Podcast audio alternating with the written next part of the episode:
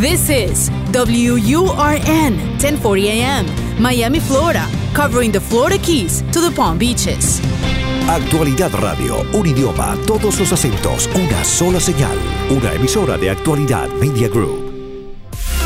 Te escucho con Julio Bebione. Cuéntanos qué te pasa. Más allá de todo lo que pasó, las heridas y el dolor, lo difícil que será. El sentarme esperar que los días pasen y que quieras escuchar. Nada se termina. Hola a todos, muy buen día. Listos estamos para compartir estos próximos 30 minutos y escucharnos. Saben que la intención de nuestro encuentro es simplemente para abrirnos a escucharnos. Ustedes nos escuchan, nosotros los escuchamos a ustedes y en esa escucha vamos aprendiendo, vamos compartiendo, nos vamos enriqueciendo, vamos haciéndonos cada vez más grandes. Grandes no en el sentido material, sino en el verdadero sentido evolutivo, más grandes, más importantes, más poderosos que es lo que en definitiva los seres humanos debemos intentar mientras estemos aquí viviendo en sociedad, eligiendo personas para amar y a partir de esas personas y a partir de esas experiencias conocernos más a nosotros mismos. Te escucho, es nuestra tarea. Durante estos 30 minutos en los que estamos trabajando en la producción, Sairena Barbosa, en la edición y montaje Alejandro Rodríguez, yo soy Julio Bebione y estamos todos dispuestos a acompañarte. Te escucho. Conéctate al WhatsApp y envíanos un mensaje al 305-773-0215. Tú nos cuentas y él oye atentamente. Te escucho con Julio Bebione. ¿Cómo podemos afrontar la xenofobia contra los migrantes venezolanos en los países del sur sin que eso uh, afecte nuestra salud mental? Bueno, a ver, gracias por la llamada y gracias por la pregunta. Y ahí abres un tema que es mucho más amplio que, que lo que cabe en esa palabra que es xenofobia. Eh, a ver, generalmente los seres humanos nos encontramos con eh, personas que nos atacan. Esto generalmente sucede. Desde alguien que quiere robarnos en la calle a alguien que opina diferente. Nos sentimos atacados. La xenofobia calificaría dentro de ese universo donde lo que el otro opina de mí es valioso, por lo que yo me siento ofendido, disminuido o caigo en la trampa del juicio del otro. Saben que en mi caso y, especialmente desde mi forma de ver, y esa es la intención que tenemos con este programa y la intención que tengo con mis libros y con mis conferencias, es ver qué es lo que nosotros podemos resolver con respecto a eso. Porque si nos preguntáramos qué hacer con los xenófobos, bueno, habría desde mayor educación hasta cárcel. Son todas posibilidades humanas. Pero ¿por qué alguien que me maltrata por mi color de piel, por mi forma de pensar, por mi forma de vivir, por mis elecciones, podría ser tan poderoso en mi vida? Bueno, la respuesta es porque a veces me olvido lo poderoso que soy yo. La opinión ajena crece cuando la mía está disminuida. Por lo tanto, creo que aquí la tarea que hacer frente a los xenófobos o a cualquier persona que nos presente algún tipo de contrariedad a nuestra forma de vivir, deberíamos revisar si nosotros estamos de verdad eh, claros y, y confiados en quiénes somos, para qué servimos y en quiénes no somos. Mientras mayor claridad tengo conociéndome quién soy, es más fácil lidiar con estas voces adversas que tengo a mi alrededor. Esto no significa que permitamos que la gente que es xenófoba, por ejemplo, pueda decirnos dos veces algo que es eh, desagradable. Pero la primera vez yo puedo decirle a esta persona, no voy a seguir hablando contigo, sin agredir, sin escapar, simplemente desde un lugar sereno y poniendo las cosas en claro, pero para eso necesito yo estar claro yo mismo. Generalmente un xenófobo lo que hace es abrirnos a una cantidad de heridas o complejos que a veces no nos dimos cuenta que teníamos porque estamos compartiendo con personas similares. Ese es el verdadero desafío que tenemos a veces cuando hacemos grandes cambios en nuestra vida, como por ejemplo un cambio de país que implica un cambio de cultura, y es abrirnos a lo diferente. Eh, no buscando culpables, en aquellas personas que hacen algo que nosotros consideramos que hasta puede no ser respetuoso, sino ver hasta qué punto nosotros estamos permitiendo eso y cómo reaccionamos con respecto a eso. Y eso va a hacer una diferencia. Insisto, aquí El tema fundamental es saber cuánto valgo para luego hacer valer eso frente a la otra persona. De hecho, yo no creo, por ejemplo, que un xenófobo pueda opinar mal de alguien, de alguien que él ve que es poderoso. Un xenófobo se mete con alguien más débil. Por lo tanto, decirle al xenófobo que se calle exige mucho más trabajo que acompañar al que se siente débil a que se sienta más fuerte. Entonces, esa es la verdadera tarea. Si somos nosotros víctimas, entre comillas, de alguien que de que sufrimos algún tipo de maltrato, bueno, si el maltrato es físico, alejémonos de esa persona. Pero si el maltrato es emocional, además de poner límites, revisemos hasta qué punto fuimos contribuyendo para que eso fuera parte de nuestra vida para decidir darnos más valor y no permitir que eso siga ocurriendo.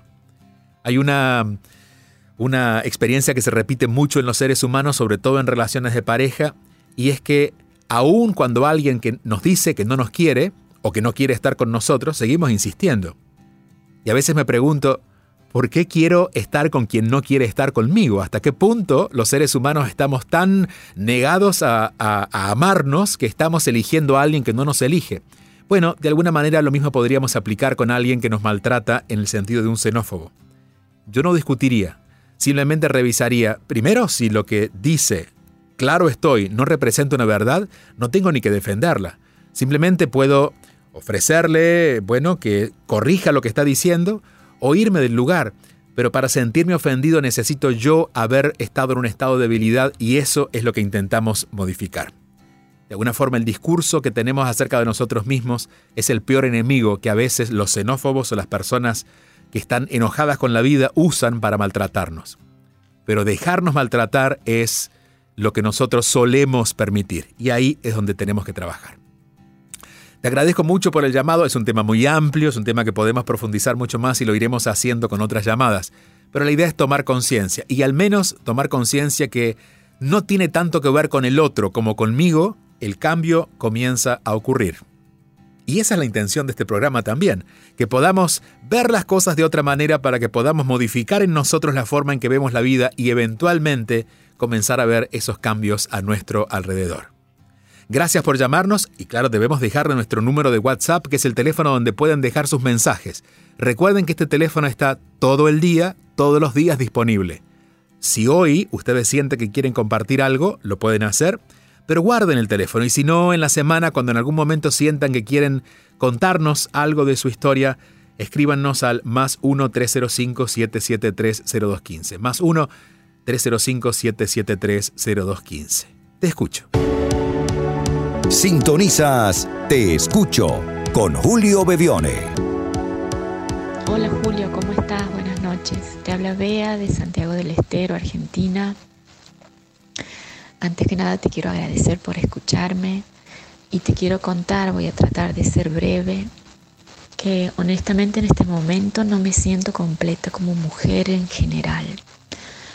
Eh, me siento estancadísima no, no, no progreso, siento que no progreso en ningún aspecto y a la vez me reconozco totalmente negativa porque si rebobino un poco mis, mis días, he tenido avances, he modificado cosas, estoy separada hace muy poco tiempo de una última relación, soy soltera, tengo 40 años, no tengo hijos. Em, tengo un trabajo que no tiene nada que ver con lo que he estudiado y a la vez lo que he estudiado no me convence, nunca me ha terminado de satisfacer, por eso no lo he aplicado, lo he aplicado muy poco tiempo. Y por otro lado pienso qué podría hacer y me siento vieja para encarar una carrera cuando constantemente veo ejemplos de personas que muchísimo más grandes que yo tienen otra actitud ante la vida y se reciben y estudian y encaran las cosas de otra manera. Creo que en este momento tengo acceso a un montón de información y eh, que es buenísimo. Y por otro lado, como me siento apabullada con todo lo que tengo a mano y nada aplico 100%. Te sigo mucho. Eh, me gusta este, leer eh, y, enriquecerme con toda esta cuestión de espiritualidad práctica pero siempre lo hago a medias, estoy como renga en todo y eso me genera una insatisfacción importante.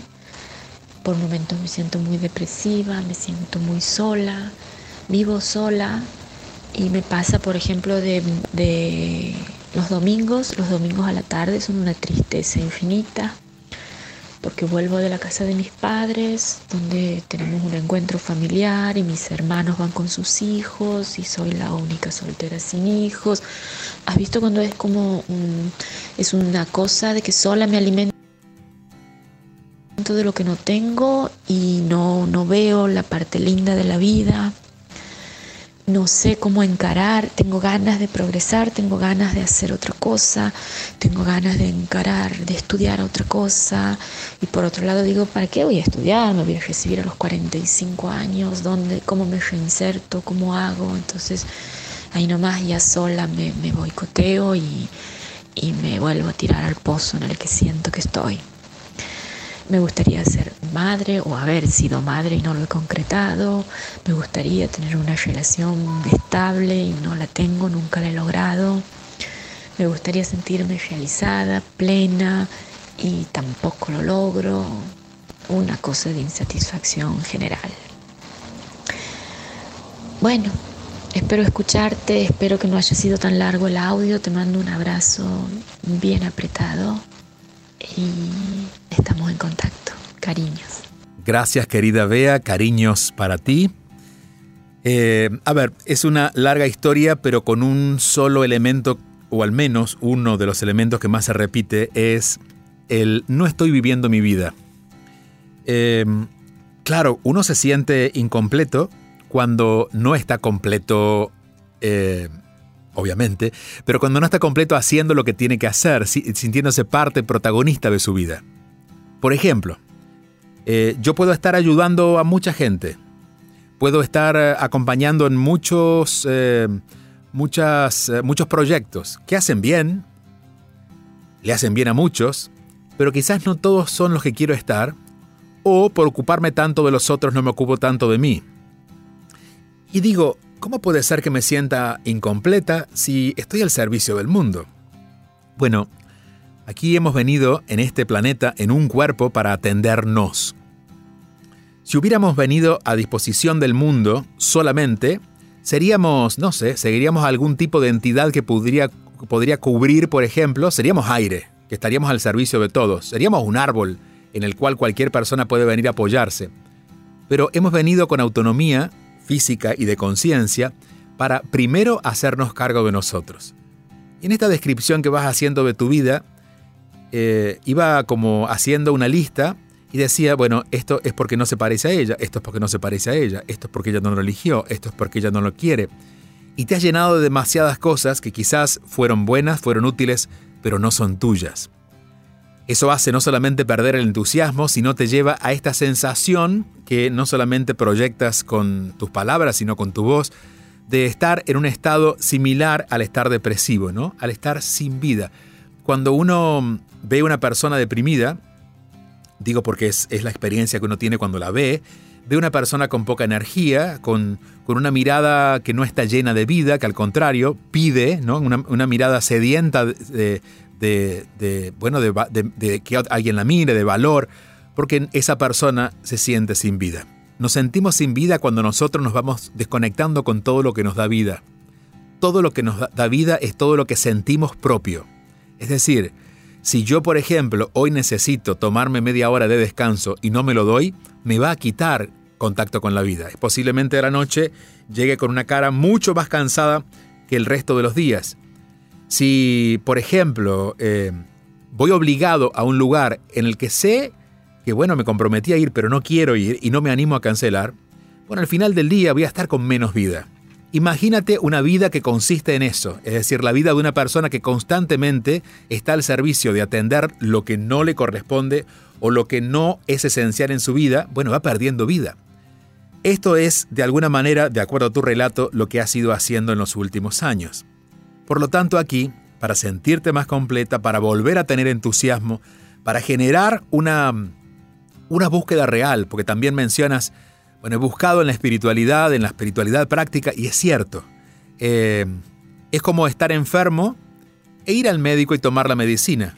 Ir al médico te hace saber lo que está pasando, tomar la medicina hace que empieces a, a, revertir, por ejemplo, en este caso sería el síntoma, por eso tomamos medicina para ir cambiando el síntoma y no sentirnos tan mal.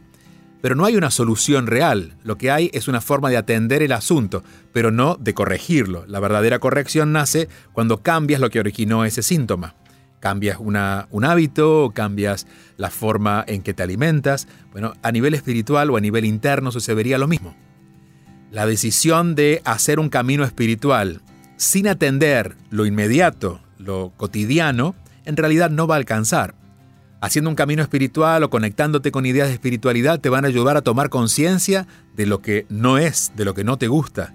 Pero hay que tener el valor de tomar decisiones y empezar a partir de esas decisiones a comprometerse con lo que uno siente de corazón, comprometerse y a saber decir que no a lo que no corresponde o hasta aquí, no más en aquello que te hayas comprometido y que no tiene que ver contigo.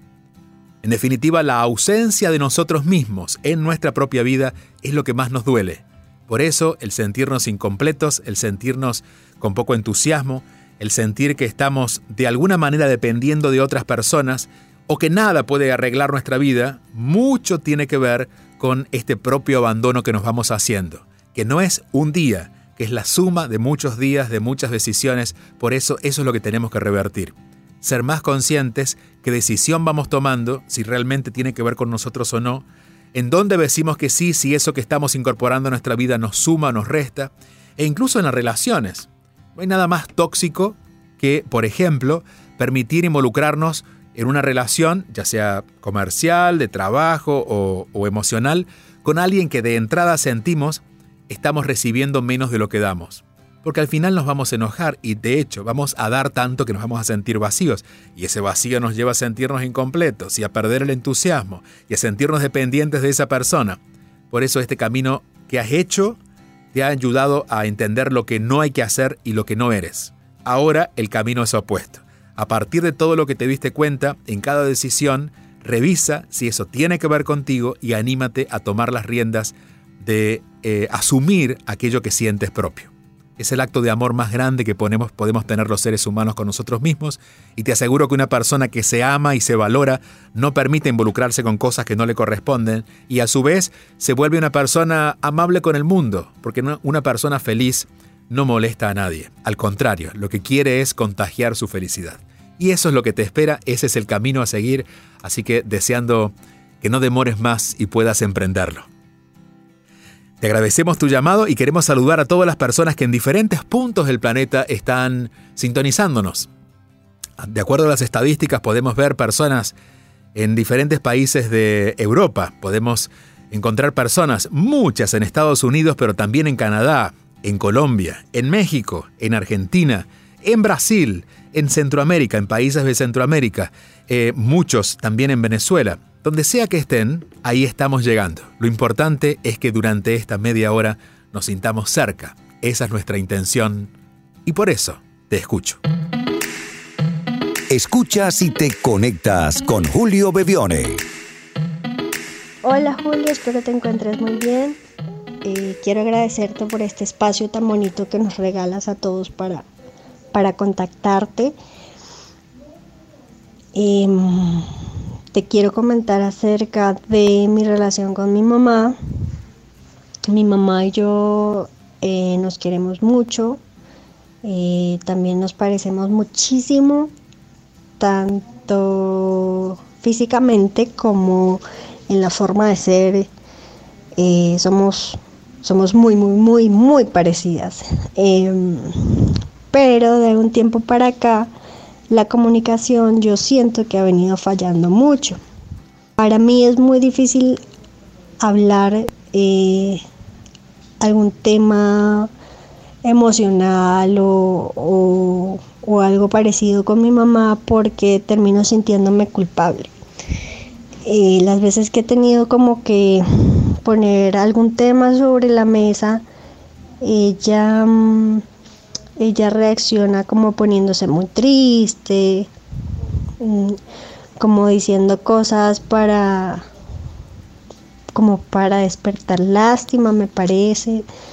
Mm, y pues yo termino sintiéndome mal, termino sintiéndome culpable, ella termina llorando, se altera, toca salir corriendo al médico, darle una aspirina porque se le subió, se le bajó la tensión, etcétera, etcétera. Entonces, eh, yo he optado como por, por comenzar a dejar pasar por alto algunas cosas, pero, pero la verdad siento que eso está siendo como una bomba de tiempo y, que me afecta ya emocionalmente, digamos, es, estoy como quien dice de toque. Cualquier cosita pequeña de una vez como que enciende una chispa. Y, y no sé, ya no sé qué hacer porque hablo con ella y termino sintiéndome peor, termino pidiéndole disculpas yo, eh, termino angustiada porque no sé si le va a dar mal, si le va a pasar algo. Entonces, de un tiempo para acá decidí que lo mejor era pues dejar pasar por alto las cosas, no decirle nada. Eh, hace tiempo también decidí como no prestarle mucha atención. Eh, pero yo siento que yo, yo quiero decir las cosas, pero, pero me da mucho miedo. Y además que las veces que he tratado de hablar, siento que ha sido como hablar con la pared, porque pues comienza este círculo vicioso que te cuento y, ya no pasa nada.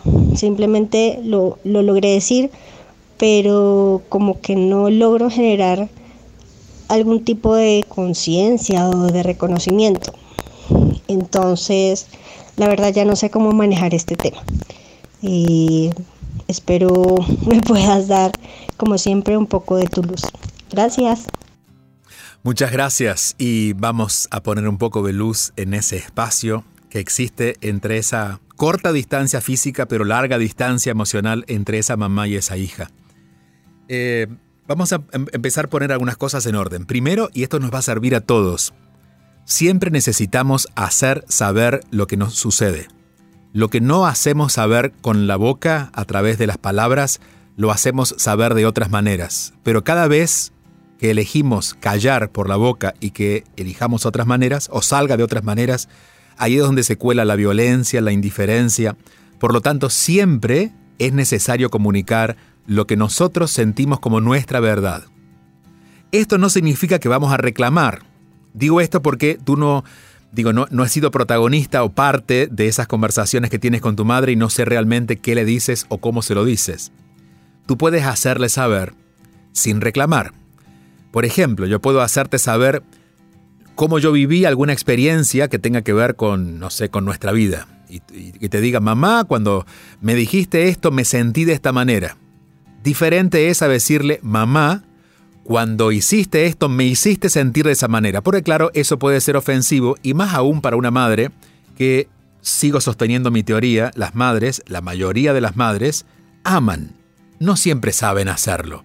No siempre lo hacen de la forma que nosotros queremos, pero aman, ¿verdad? Por lo tanto, allí no tenemos ninguna duda, y por eso es posible que ella se sienta entre ofendida o, por lo menos eh, eh, equivocada, ¿no? Y sienta que ella no hizo un mal trabajo, hizo un mal trabajo como mamá. Entonces, es necesario hacerlo saber. Esta estrategia de callarlo te puede servir una vez, pero no puedes vivir de esa manera porque si no vas a explotar. Y es necesario, insisto, no es una opción, es necesario hacer saber lo que estamos viviendo. Yo creo que en general las relaciones serían mucho más fáciles si cuando nos sucede algo le hiciéramos saber al otro lo que nos pasa. Insisto, sin reclamar, pero hacer saber lo que estamos sintiendo. Y hay una segunda etapa en la comunicación, sobre todo cuando incluye emociones, y es la expectativa que tú hagas con lo que yo te digo lo que yo espero que hagas. Por ejemplo, yo te digo, mamá, debes darte cuenta y yo espero que mi mamá se dé cuenta. Bueno, yo puedo controlar lo que digo, pero no puedo controlar para nada lo que tú vas a hacer con aquello que te estoy diciendo. Por lo tanto, y aquí esta es la próxima sugerencia, porque veo que hay una, un cierto desánimo en, ti de decir, bueno, yo le hablo, yo, yo le hablo, es una pared. Primero, tu madre es tu madre, no es una pared. Las paredes no escuchan. Y tu madre puede hacerse la que no escucha, pero tiene oídos, tiene comprensión y sensibilidad para recibir lo que estás diciendo. Por ahí si se comporta como una pared, es porque tiene miedo a ser herida. Entonces dale tiempo de que ella responda en la manera que lo siente, de una manera que se sienta cómoda en ella. Pero no por eso tú dejes de decirlo.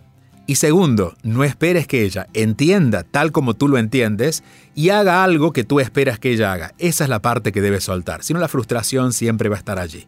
Nuestra tarea es hacer saber y el otro sabrá qué hacer con eso. Por ejemplo, si yo te, te digo, tú me levantas la voz y yo te digo, mi amor, porque somos pareja, cuando me levantas la voz, siento que no me respetas y me siento mal, si la persona te ama, elegirá no levantar la voz, o si lo hace porque es parte de su, de su forma de ser, luego se disculpará porque entiende que eso para ti no es importante, eh, que, es, que es importante, que es valioso. Pero hacer saber lo que te está pasando previene al otro para que pueda hacer algo positivo para ti. Me he encontrado muchas veces con muchas personas, de hecho en relaciones de pareja, que me dicen, pero nunca me lo dijo, yo nunca sabía que le estaba haciendo daño al hablar de eso, porque la persona no lo comunicó. Y cierro diciendo esto con respecto a madres e hijas. La relación de madres e hijas o, o, madres y padres e hijos en estos tiempos es una relación absolutamente desafiante, porque estamos hablando de unos padres que en la mayoría de los casos crecieron en otro mundo, con otros valores, con otros formatos. De hecho, seguramente en su mundo ella no podía expresarse porque quizás era castigada, o al menos esa generación era te callas y no lo dices. Por lo tanto, esa libertad que tú te tomas para ella también es como amenazante, de acuerdo a su forma de ver la vida.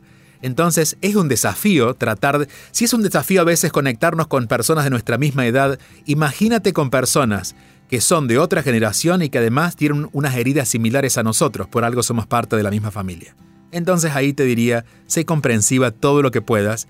Para ser comprensiva no esperes que ella reaccione como tú esperas a lo que le dices.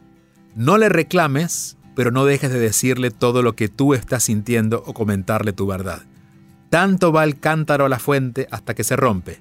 De tanto hablarle, seguramente algún día ella se va a animar a hablar y cuando hable, reconfortará tu corazón saber que has colaborado a que tu madre pudiera al fin abrir su corazón y mostrar quizás lo que a ella también le angustia o le preocupa.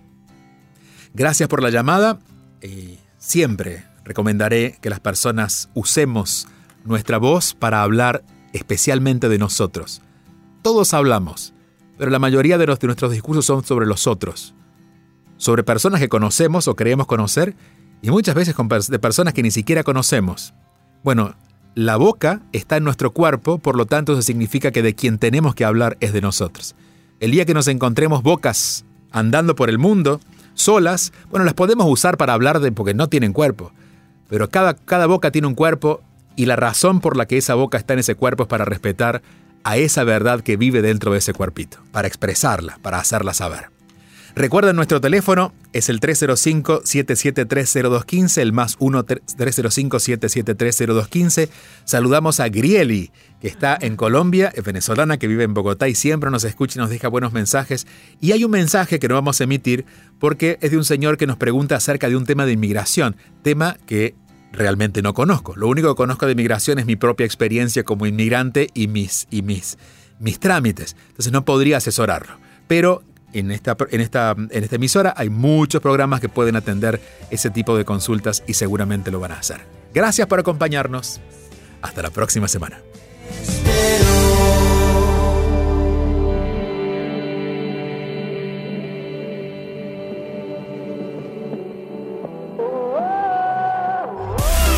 Te escucho con Julio Bevione. Envía tu mensaje o video por WhatsApp al 305-773-0215 y cuéntanos qué te pasa.